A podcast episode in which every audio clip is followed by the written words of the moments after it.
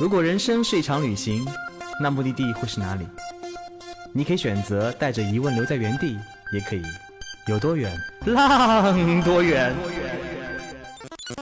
本节目由全宇宙最会玩的稻草人旅行推出，我们有超奇葩的年龄限制，只做年轻人的小团队旅行，坚持路线原创，百分之八十五以上的队员来自于朋友推荐。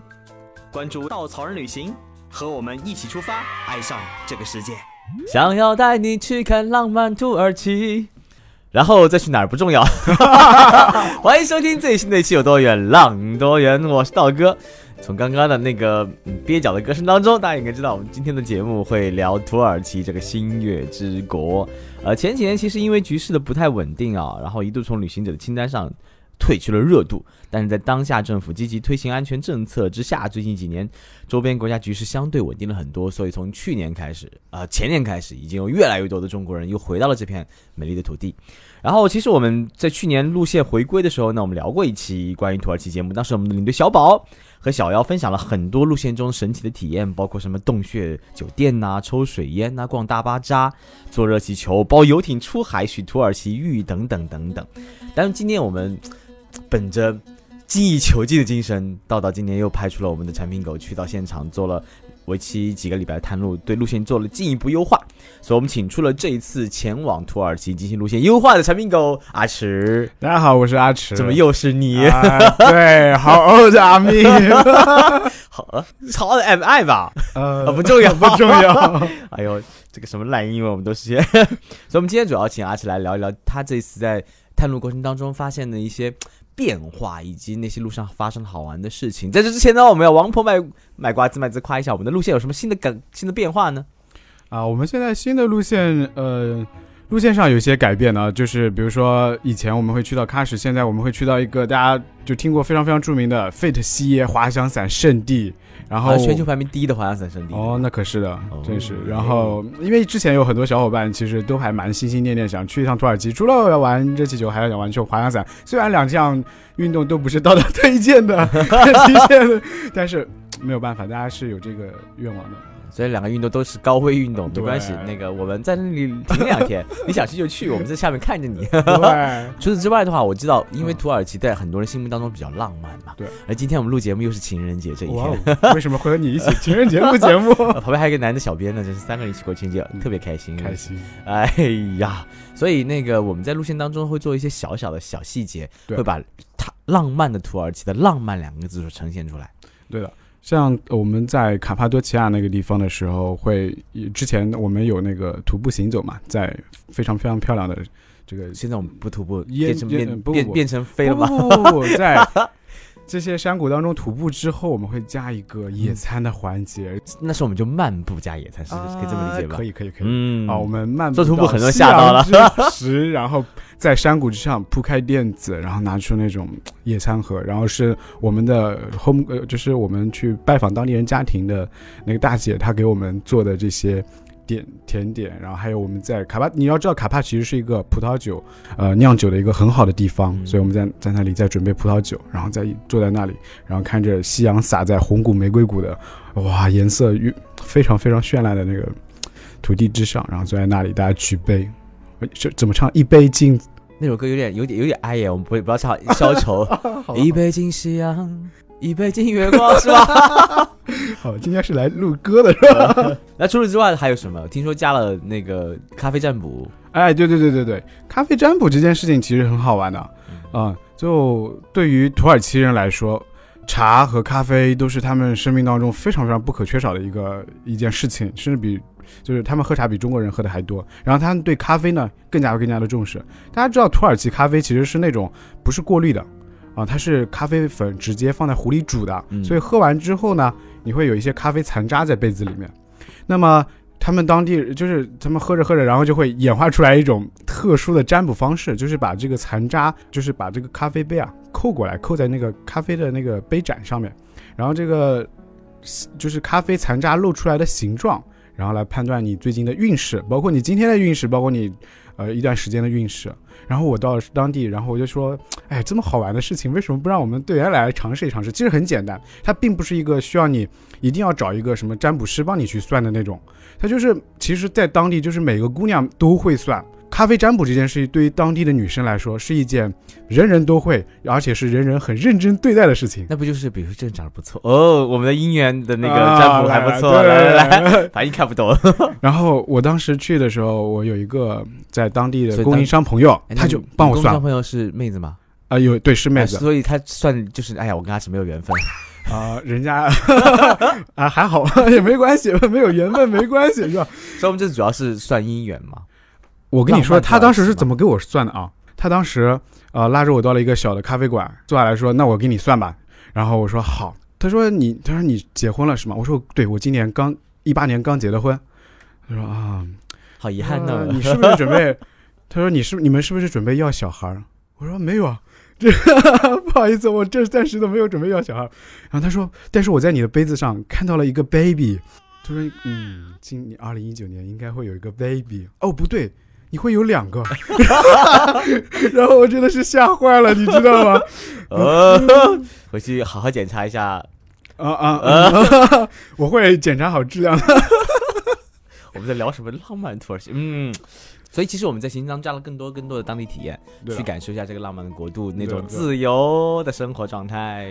对他们真的让我好羡慕、嫉妒、恨啊！你知道吗？就我特别去到费德歇的时候。哎，整个镇子在冬天的时候特别的安逸，就是大家知道，就是到了冬天去去到当地的人是变少了的嘛。嗯。然后那些呃在夏天非常非常辛苦工作的什么滑翔伞教练啊，或者包括卡巴多奇亚那边的热气球的教那飞行员啊，他们在冬天其实就是他们的其实淡季嘛。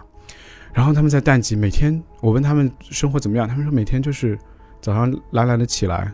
看看书，海边走走，然后感觉纬度高的地方都这样子，每年工作半天，啊不不，每年工作半半年，然后另外半年就是喝酒、发呆、看书跟照孩子，对，就特别特别的闲适了啊。道哥，你有没有觉得二货老板对我们太严格了？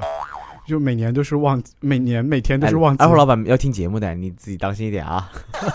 对，就是给他马上要马上要那个发年终奖了啊！哎呦天哪，这个过分了。哎，所以其实。呃，那我们我们不聊路线了，路线本来就很精彩，我们不多说了啊。大家要体验我们的浪漫土耳其，如何体验？你欢迎一个人来，也可以两个人来，也可以一群人来。哦，不对，一群人来不适合。你一个人来，两个人来都会带着一群人归啊。啊，所以 两个人来，但但三个人归了。你一个人来可以带着一一一帮好朋友归嘛，对吧？浪漫土耳其就是给你这样的浪漫的色彩，讲道道的助助力，你总归收获很多友情、亲情或者爱情。嗯。所以这次探路过程当中发生什么好玩的人跟事儿了吗？有啊有啊，我这次去到卡帕多奇亚的时候，其实当时我想去寻访一些当地有意思的故事，特别是关于他们的地下城，然后这些洞穴而居的人的他们的故事。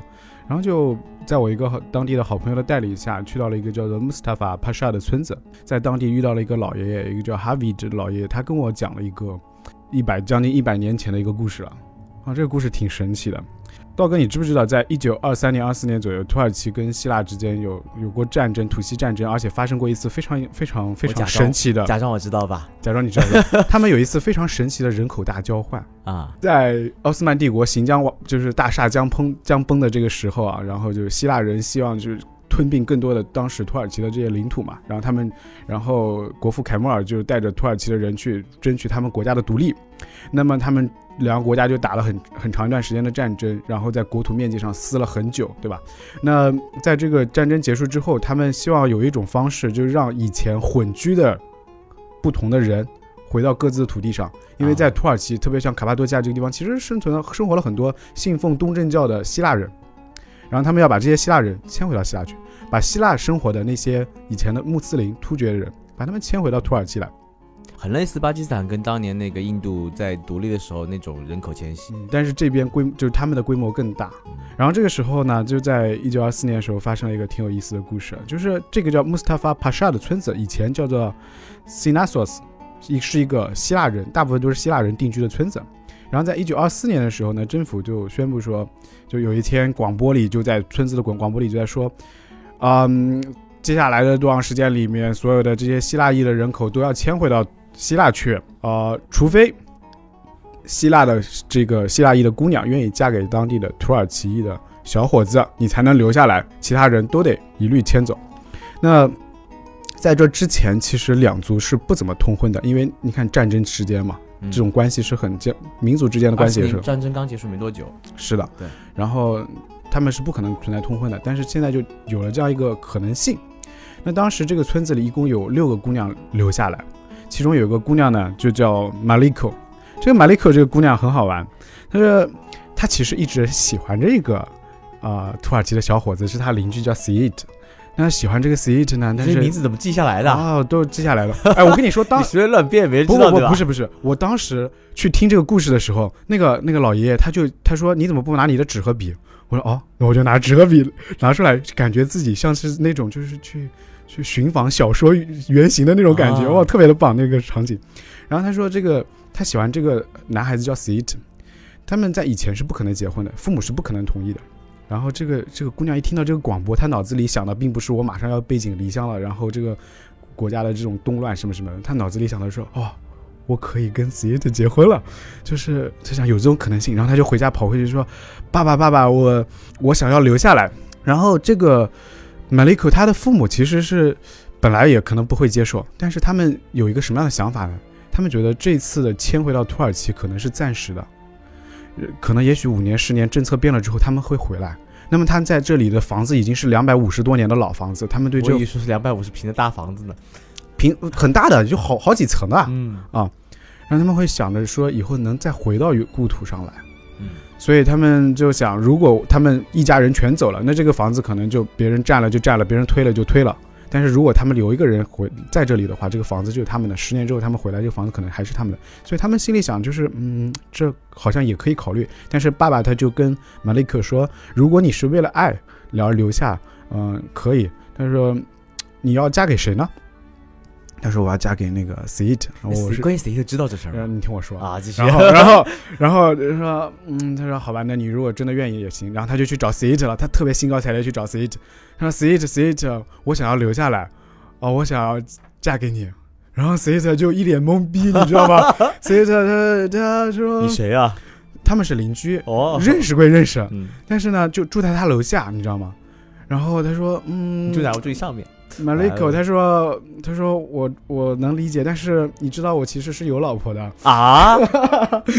他买这个 s e t 他其实有个老婆叫叫做啊哈尼法，哈尼法他其实已经给 s e t 生了两个儿子一个女儿了，他住邻居都不知道这事儿吗？他知道，但是可以的。哦，对，奥斯曼帝国那个时候穆斯林他们可以娶四个老婆，那有个四个老婆对对，对但大部分人很少会有这样。对，因为养不起。然后 Mariko 就求哀求着 Sita 也能娶她，然后 Sita 说，嗯，我还是得回家问一下我老婆。他说，啊、然后他回去问哈尼法，哈尼法他就回到楼上嘛，然后哈他就跟哈尼法说，我们楼下邻居 Mariko 你知道吧？对他他想留下来，嗯、他想嫁给我，要不然他就没有办法留下来。然后哈尼法就瞪着他说，那你是怎么回答他的呢？他说啊，呃，他说我说我要回来问问你，我一定尊重你的意见。你如果说不行就不行嘛。然后哈尼法想了很久，然后就说，嗯，既然你这么尊重我的意见，那就可以吧。然后那你就去跟的老婆，跟 Mariko 说可以。然后这个时候 s e t 刚准备下楼，就听到 Mariko 在楼下喊，他说：“哈尼法，哈尼法，我听到你同意了。”然后他们两个之后就就呃不不是是三个人，三三个人幸福快乐幸福地生活在一起起。但是这个这个时期挺神奇的，你想过没有？嗯，它是一个很动乱的时候，真的是很多人背井离乡。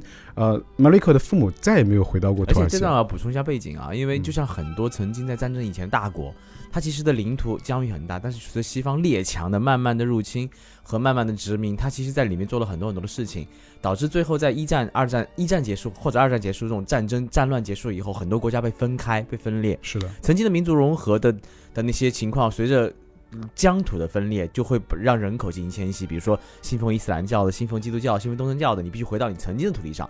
一个大国就开始分裂成更多 N 多小国，嗯也是现在现代文明国家的当时的起源的来源。所以现在土耳其其实已经很少有信信东正教、信呃基督教的人了，大部分还是比较传比较统一的一个种族。然后希腊人也也疆土也大大的拓展，把曾经的奥斯曼帝国占了一大片一大片土地，嗯所以这样的人口迁徙在那个战乱时候是非常非常普遍的。是的。嗯，其实现代民族和国家的概念都是一都是在之激战以后才慢慢形成的。对，以前都很多时候是混居的。嗯对嗯，这故事结束了吗？这故事其实其实结束了，你想说明啥？没有我我哎，你知道这个故事我听完之后，让我想到一个什么？想到了一个严歌苓的小说《小啊鱼多鹤》，我不知道你有没有看过。它其实讲的也是战争年代，就是跨跨民族之间的爱情故事啊，嗯，很神奇的。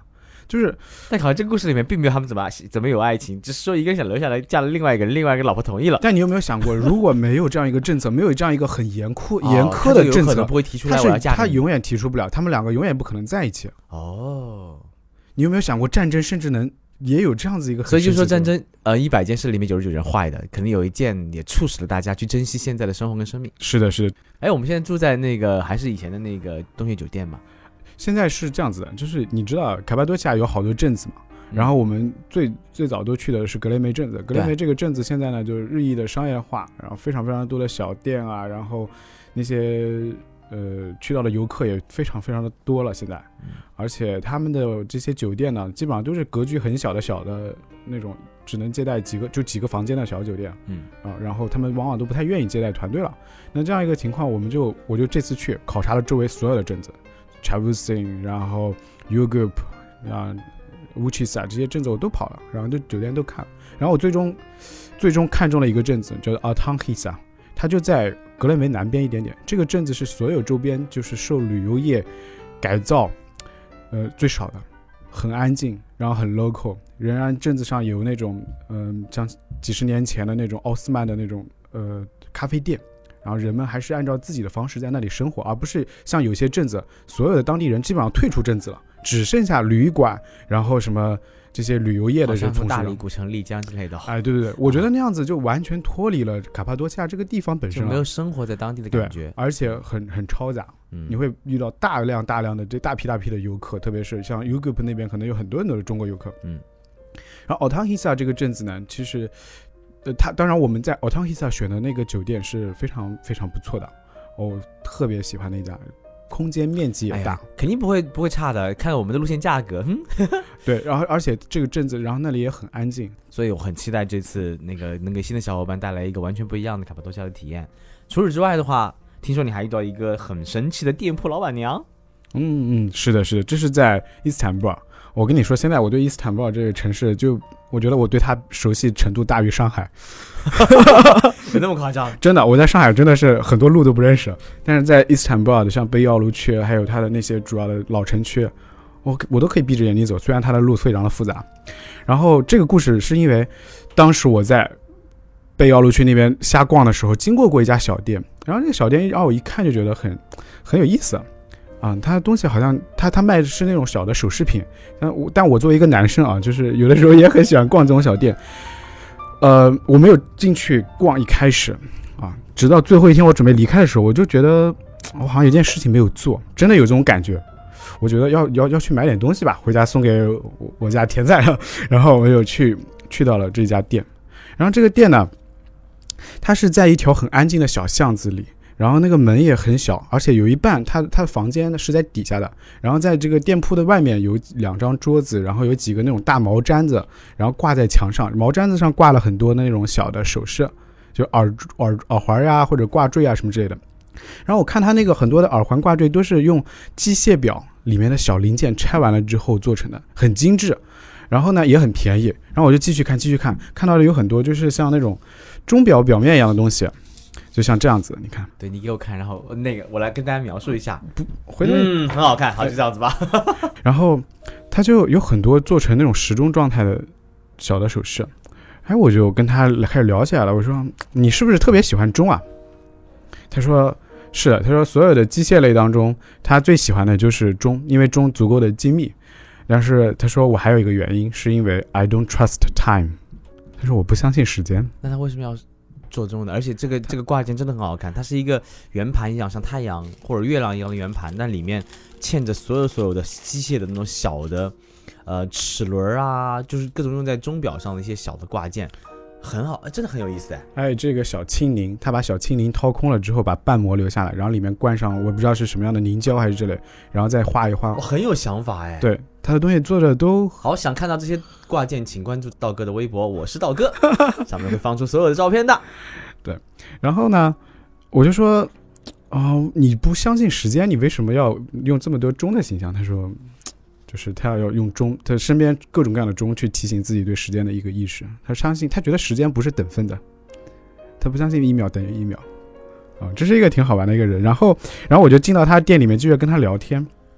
他就说，嗯、就看到他的店里面有一面墙，墙上有各种各样的那个勺子，teaspoon 就是喝茶的茶茶匙。然后他就拿了一个茶匙，就我就问他这个茶匙的是故是怎么回事，为什么他就喜欢收集茶匙啊？然后他就拿了一个茶匙给我看，上面是一个上面写着一个刻着一个名字啊。然后他说这是他最早收集的一根卡茶匙，是他在很小的时候，然后他在路边上走，很开心啊，今天就发现路边有个东西亮晶晶，然后就捡起来擦擦干净，发现是个茶匙。小孩子嘛，就捡到东西都很喜欢，然后他就收起来。然后几天之后他又捡到一个，然后之后呢，他就开始有了这样一个收集茶匙的。哎，我这样做梦梦见在路上捡钱呢。对，我就我我就是当时我就问他，我说 在路上捡钱是很正常的，对吧？就大家好像都有这种经历，但谁在路上能捡过茶食？就是我怎么从来都没有捡到过。可能一方面是土耳其人确实喝茶喝的非常非常的多，另外一面就是你当你开始注意这个东西，你就越容易去注意到它。我经常注意路上有没有钱，嗯，然后他他说他的家里他有两千只茶室，他的母亲还有他的朋友什么之类的，帮他一起从小收集到现在，两千只，都是捡来的。我捡来的。对，都是捡来的，不是前这么喜欢扔茶食在路上不，知道不知道。然后他就对他来说，捡茶食是一个。就像是你你玩游戏啊，然后像超级玛丽捡钱币一样，你就捡了之后就很开心，就是那样子。捡到茶匙他就很开心。他可以去那种金属废品收购站，应该可以捡到很多茶匙。不不不，人家不是这样，他他是这样子。他说，当他重新捡到茶匙的时候，他就会相信自己仍然在 I'm still on the right way，就是 God tell God will tell me I'm still on the right way。OK，就是他捡到茶匙的时候，他相信这个是，就是他仍然是做了正确选择。对，啊。这就很很吸引人。，time 是不按等分的，对，然后茶匙可以让他觉得他在正确的路上往前走，对。然后而且而且更神奇的事情是，她遇到她现在这个老公，嗯，这个她以前是个不婚主义者，她年纪应该也就快四十了吧。然后她跟她老公就是基本上是闪婚。这个老公她遇到之后呢，她的老公的名字叫哈康，她捡到的第一根茶匙上面的名字就叫哈康。哈康是一个当地可能做 teaspoon 的一个比较大的一个牌子。她遇到她老这个老公的时候，她就想，嗯，很神奇啊，他也叫哈康，但是我怎么知道他是不是我那个 right 哈康呢？对吧？然后她就跟她老公提过，她姐她喜欢收集茶匙，啊，但没有提哈康这件事情。嗯，她老公是一个水手，在有一天把船拉上船屋的时候，在呃沙滩边上就捡到了，她老公捡到了一个茶室，他们认识刚不久，然后她老公就很开心，把这个茶室拍照发给了这个呃卡卡梅尔，就是这个姑娘。我怎么特别觉得像李晨在拍那个 星星的时候的感觉那是什么？啊？你们知道这梗吗？不知道。他送给每个前女友都是一个星星，看我这辈子就捡了那么一个啊送给你。天啊！你把我的故事拉到很粗段。好，不不是这么 low 的事情了，我们继续回到那么高大上的茶室上。然后他就把他的这个，他就觉得，嗯，看来就是这是上天在告诉他，这个人是正正确的那个 Mr. Right Mr. Right。然后他就把他带回家，然后让她男朋友就住到就坐到他以前小时候他的房间的床上，然后他就把床底下的那个箱子拖出来，打开，里面两千只茶匙，然后然后拿出第一根捡的茶匙，上面就是哈康，然后她老公估计应该就是懵逼了吧疙瘩，对吧？我天下真的这么神奇的缘分？对，这个人很神奇，他他也还有很多很神奇的故事啊。我买的这个东西就是给你看的这个上面，嗯就这个这个有这个盘子，我们以后应该做视频节目，对，把所有的哎，我们真的小编，我们以后做个视频节目，不要让大哥出现，就让嘉宾在画面里永远说话就好了。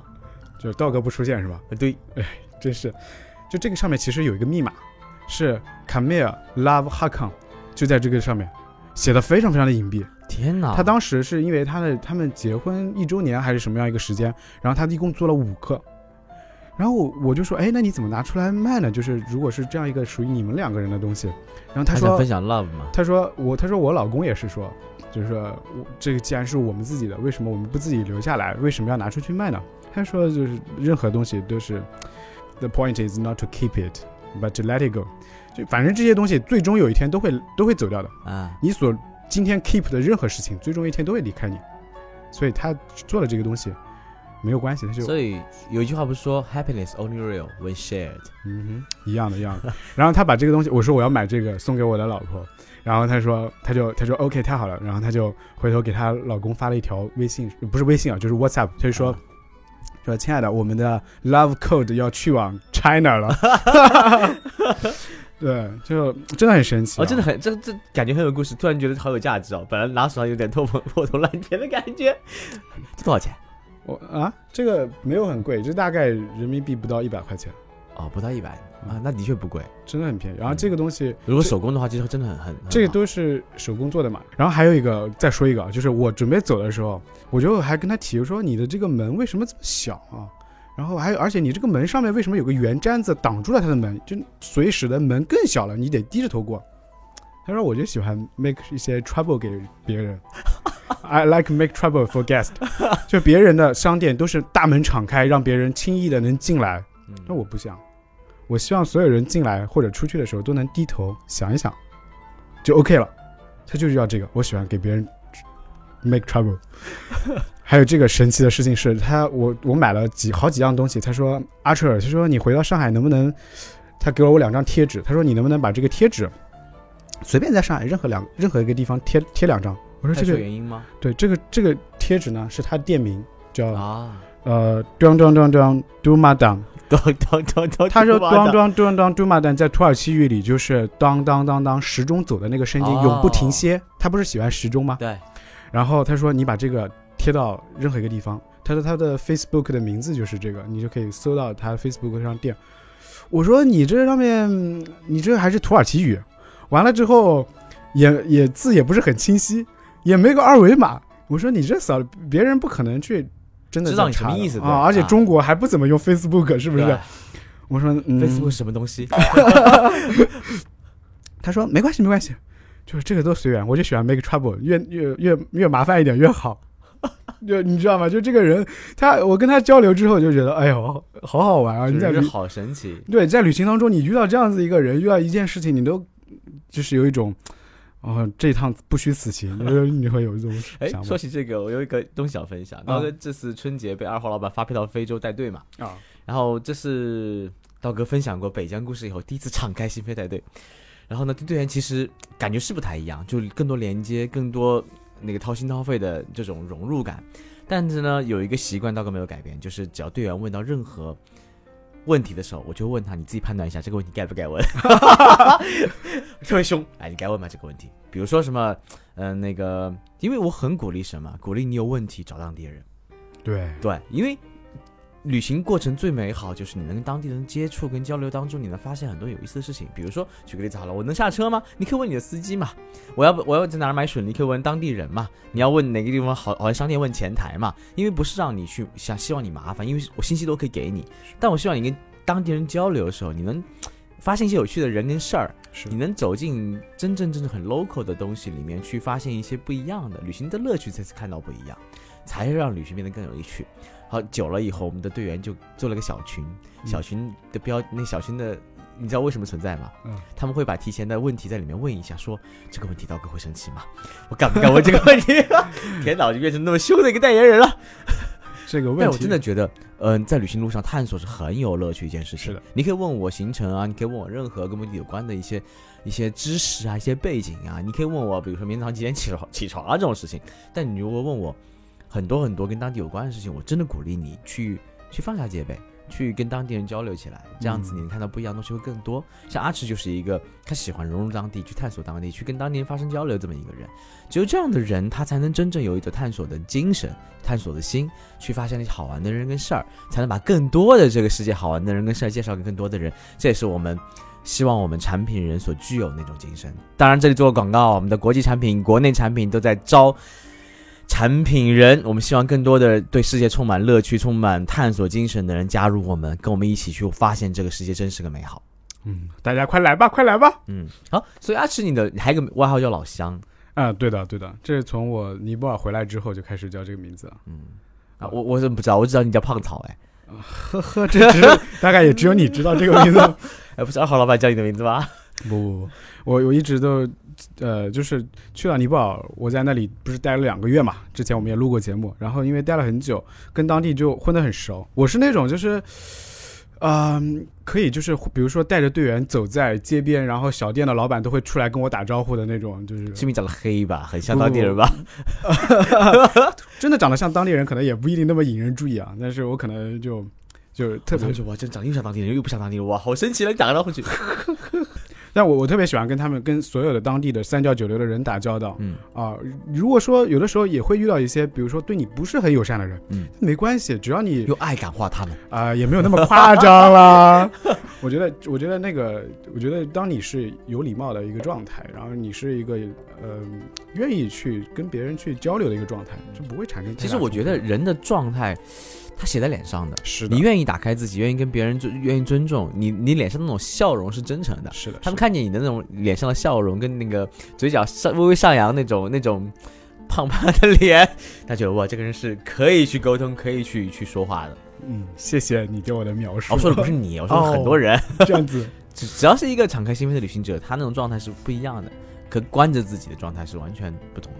是的，是的，嗯，哦，其实我们对路线设计啊、安排的各种体验呢，很多时候的作用像一座桥哦，所以我们很多路线之外的精彩，都像需要大家像阿驰一样，能放开自己，能跟当地建立连接，才能亲身体会到那些路上好玩的人跟事儿。所以呢，再次强调，大家如果希望能加入我们做这一份最辛苦、最累，但是最有趣的工作，可以关注我们微信，点击加入我们，去看到国际旅行产品的工作描述，你会发现你的世界被打开了全新的大门。也如果没有这样的志向的人，呃，也可以加入我们，跟我们一起旅行，去看到这个世界真实多彩的一面。我们再次感谢阿驰做客，好，谢谢大哥。下期节目再见。